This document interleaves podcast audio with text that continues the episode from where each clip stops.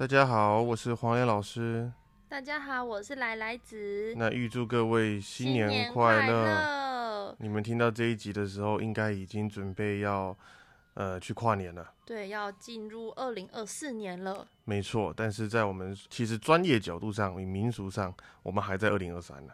对，要等到真正到二零二四，就是到下一个年份的话，是从立春立春开始算，对不对？没错。所以如果我的生肖在立春之前生的小朋友还是属兔子，对，所以其实哦简单来讲，就是你今年如果有生小孩，那在国历的二月五号以前生的，那都是兔宝宝。嗯，二月五号以后就变成龙宝宝喽。对，那但其实大家还很讲究啦，还要到几点呢？哦，只是大概。如果没有到那时候，不会算的那么细。对对对对对。哦，那老师明年是什么年？明年就是我们讲的这个甲辰，甲辰，辰是代表龙的意思，对不对？没错，以十二生肖中辰代表龙。嗯，那甲辰有什么特别的含义吗？就是以您之前都会提到的天干地支的组合来说，那甲辰那含义可多啦。其实我在去年哦、哎不对，今年我今年不有开课吗？嗯，我开那个卜卦课的时候，其实我就有提到关于巡守跟巡尾的事情，就是在讲疫情究竟是一路怎么样从我们的庚子走到了辛丑，最后来到人影跟癸卯。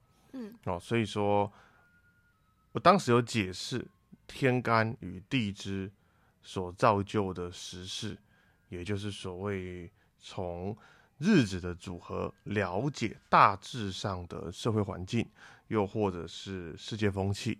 嗯，那甲辰，我当时有说了，癸卯之后，癸是一个开端，所以我当时跟我的学生们都说，什么时候能够呃去大陆或者出国，能够不用戴口罩。我在庚子年的时候就讲过，就是在癸卯，因为只有癸卯的癸是所谓的巡尾，哦，巡尾就是到了结束，嗯可是鬼之后到了甲，甲叫做巡守哦，所以这两年等于是一个尾声，结束跟开新的开始。没错，所以鬼换到甲，以前古代有古书上面讲，这叫伤寒换甲，换得过是人，换不过是鬼。他意思在讲的是说，这是一个运交换的时候，但在我看来，这比较笼统啦。嗯真正的甲辰，呃，甲这个巡守也象征的呃乙守的开端，它一一定有它的含义在。我认为甲在奇门遁甲中代表的是轩辕皇帝，那庚就代表的是他的对手。那答案是什么呢？蚩尤，对，大概是这样。那所以甲辰就是甲骑在龙背上，因为辰是龙。哦辰是龙，对，在八字中，我们也会运用到类似的手法，像在啊、呃三命通会里面就有记载着一种特殊格局，叫人骑龙背格，就是人辰啊。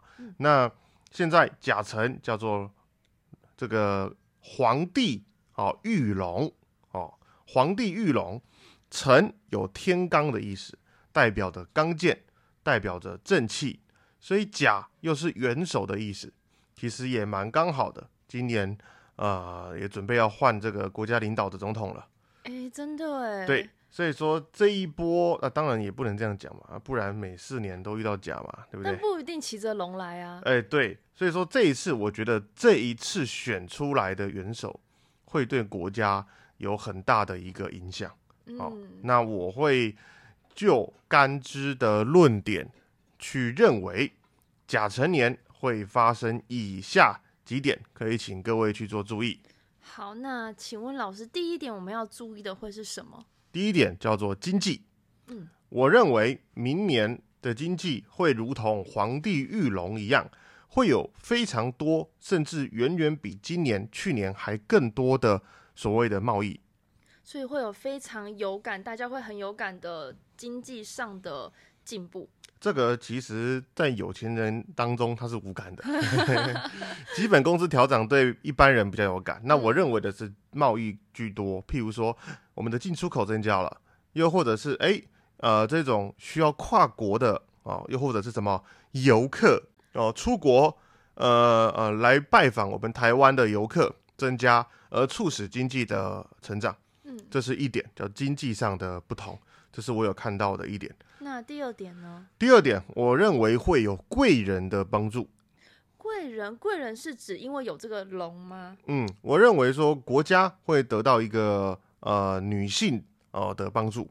嘿，哦，这个确实，我我也不是很清楚到底是哪一位女性，嗯但我认为是会有女性的贵人来帮助国家。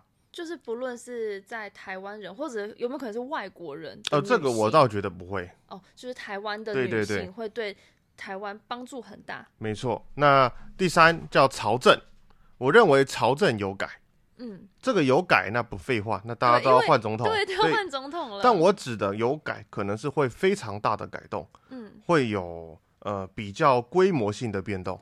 就是跟目前的状况来说，有非常不一样的改变。对，那我觉得这个改变不会是小幅度的，嗯这是我的认为，嗯它会是非常大幅度的更改嗯。好，那再来，呃，最后一点，关于这个甲辰年，我认为也是一个股票上、经济上会达到一个还不错的高度。哦，对，这是我觉我我乐见，我期盼能见到，因为老师没有被套牢，所以我当然是希望大家也 赶快出套房嘛，哦，那我看起来是会有，呃，还不错的。对，还不错的表现啊、然后还有一点房市，大家关心的就是买不买得起房。嗯，那我看起来房，呃，是更合乎于民。什么叫房合乎于民呢？就是人民对于房屋的观感可能会不再认为买不起。对。当然也不可能说全部人嘛，对不对？它一定是相对大环境上对于人民基础人民的一种呃舒缓吧。嗯，哦，但是也不代表是房价跌哦对，。因为有可能像您刚刚讲的，就是政策我们的对政策，或者是加上经济比较好了，所以大家对于房贷可以负担得起，也有可能是这个关系。没错，嗯，所以我觉得，呃，这几点是甲辰年，呃，相对我自己的浅薄认知所认为的。那听起来，其实我们可以蛮期待下一年的耶。那当然啊，嗯，但是这个甲辰的认知并不适用于所有人。嘿，所以说刚刚听的不是每个人听都是这个状况。那那肯定，像郭台铭他、王永庆他又不缺房子，他对这无感啦。一千五百万跟一千六百万，它对他来说都一样啦。都是口袋的零钱。对，所以说它一定是一个大环境。嗯，哎、哎，那老师，你刚刚说不能代表每个人，那这样子我要怎么知道我明年有没有什么该注意的事项呢？像您刚刚讲的，一定是大环境。那针对我个人的话，要怎么样知道？那个人哦，这就是我要跟各位倡导是，不要一直去看 YouTube 上面那些大众对于一年当中的占卜，譬如说什么，呃呃，明年属兔的人啊啊都怎么样啊啊，属龙的人怎么样啊？这根本就不可能，因为有人富贵，有人贫啊。嗯，那不可能说同个生肖都一定会怎么样。其实这也是一个很诡异的的的的一种推论，因为你根本没有办法去证明这个国家两千三百万个人当中，所有属兔的人真的有发生过这些，有几个就占比多少，然后把这些学问拿去累积，呃，来告诉各位下一次会怎么样。这根本没有人去做这件事情。它就只是一个我觉得蛮不负责任的大方向推论，所以很多人就过完年就开始就很拽咯。哎，我跟你讲，我今年是属龙的、啊，嚯、我超强。财运很旺。哎，我今年是属什么的？那真的吗？嗯，对不对？然后，可是很多人都说，哎，很准哎，为什么？因为你们会看到这些人是刚好对应到的，然后他们在上面回复，嗯，就好比黄岩老师现在讲，明年哦，属猪的人都有感情纠葛。我跟你保证，如果我开一个留言串的广告打大一点，我底下超过五千个留言都说准。为什么？因为只要你是属猪，刚好有遇到感情纠葛，你就会来留言。对，可是如果你没有遇到，你也不会来讲说什么有问题啊。嗯嗯，这就是一个很矛盾的东西，所以我不会使用这个大众占卜。所以，如果你想要知道个人的流年运势，你应该采用的是过元宵节后的占流年。那个卦是针对你个人，针对你的生肖，针对你的年命、你的本命与行年上去配合出你今年到底针对你个人要注意什么，而不是大家一起的。嗯老师，那我想问一下，如果我来找你，就是占这个流年，我会得到什么样的资讯？呃，你会得到一张纸，嗯，啊，薄薄一张纸，我上面会大概跟您讲，呃，十二个月当中需要注意的所所有的事项以及时间点。嗯，老师，那我突然想到一件事，就是，呃，每到过年的时候，大家就会说，哎，有没有什么生肖犯太岁？那这个也就是看我的生肖真的有犯太岁这件事吗？哦，这个太岁这个东西啊，呃，我是觉得啦，你要不把它当做宁可信其有，不可信其无吧。嗯明年属龙，呃，太岁就当头就是属龙的嘛。嗯。那正冲太岁就属狗的。嗯。哦，那再来就是所谓的刑太岁、害太岁，公庙贴出来的广告各式各样都有。那我十二个生肖？嘿，对，那其实我个人是觉得啦，这个参照的意义不大。你们回想一下，曾经遇到太岁年或者是正冲太岁年的那一年，你真的有不好吗？你真的每一次遇到这个年，你都倒霉吗？嗯，没有印象，又或者是、呃没有印象代表什么？没有特别发生什么事。，对，那又或者是你每次遇到跟太岁相合的合太岁年份，你就很好嘛？这是真的吗？所以回首过去，如果这不是，那这个就是心理作用。嗯，我会觉得说，哦，我年初跟你这样讲，然后你会把今年所有的不顺利都怪在太岁上。哦，对，所以我觉得对于神明，我们保持敬仰与尊重。这个民俗信仰从古至今，我们选择相信并且理解。所以黄友老师自己本人也是会去参加一些安太岁啊，呃，过完年的补春运啊这一盖的这种活动，因为我本来自己就要帮人家办的，所以我自己是秉持着我不勉强任何人，我也不推崇，我也不认为说你一定得相信，但我个人相信，你愿意相信你相信，你不愿意相信，我也不会勉强你，我也不会认为你是错的。哦，了解。对，那老师，我有在网络上看到有人说甲辰年是九运的开端。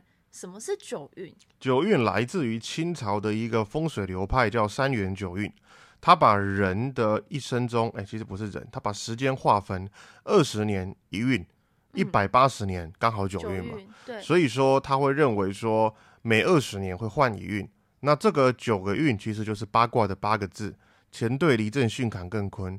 然后他只是把它改了顺序，变成坎坤震巽乾兑艮离而已那八卦跟九运数字对得起来吗？啊。你说八跟九吗？对，因为中间有一个五运，就是很矛盾。他们说五运既然没有第第九个卦，你就把五运的二十年上十年拆给另外一个，下十年拆给另外一个，哦中间就对分一半这样。这其实是一个很很很 很将就。对你刚刚突然讲了一串，我想说数字也没有对起来呀、所以我跟你讲，三元九运有很大的学术上的障碍，就是这种概念就像是啊，我们就剩一块盐酥鸡了啊，不然哦啊，你吃皮我吃肉好了，嗯，就它完全没有理由，也不合理。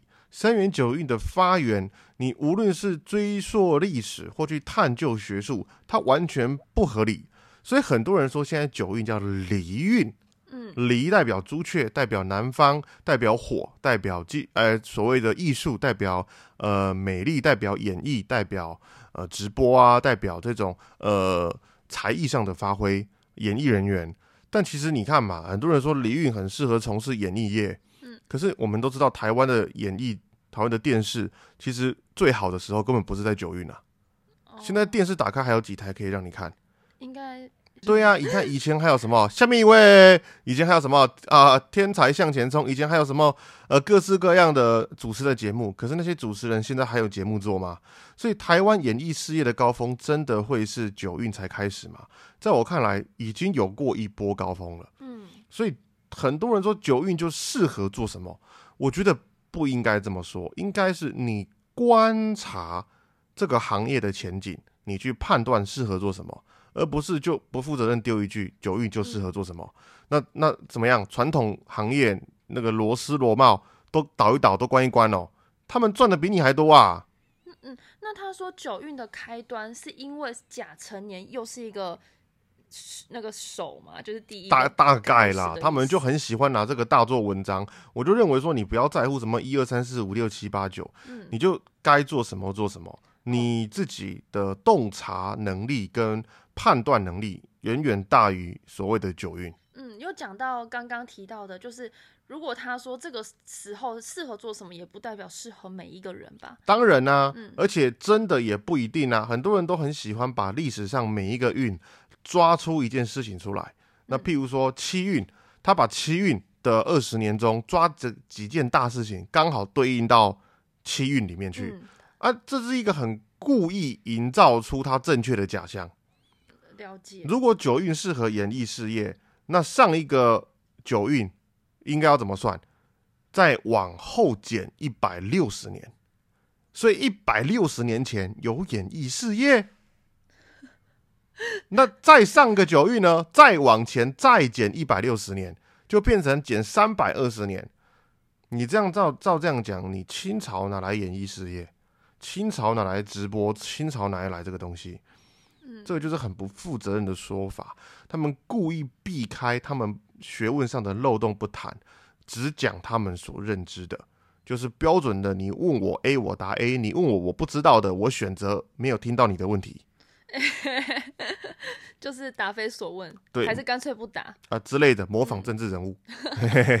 所以我觉得听到现在，还是以老师一开始讲的甲辰用他的天干地支所代表的意思来推测这一年会有什么样的变化。这是我的学术上告诉我的，但是其实哦，在古代会有一个国运的卦，哦，那坦白跟各位讲，就是诚实的说，黄老师对于国运的认知非常少，嗯因为我不是身为被国家聘请的国师不是，国师，呃，现在也根本没有这个单位了。对，那古代当然会有国师，现在没有，所以我我根本没有机会去学习到。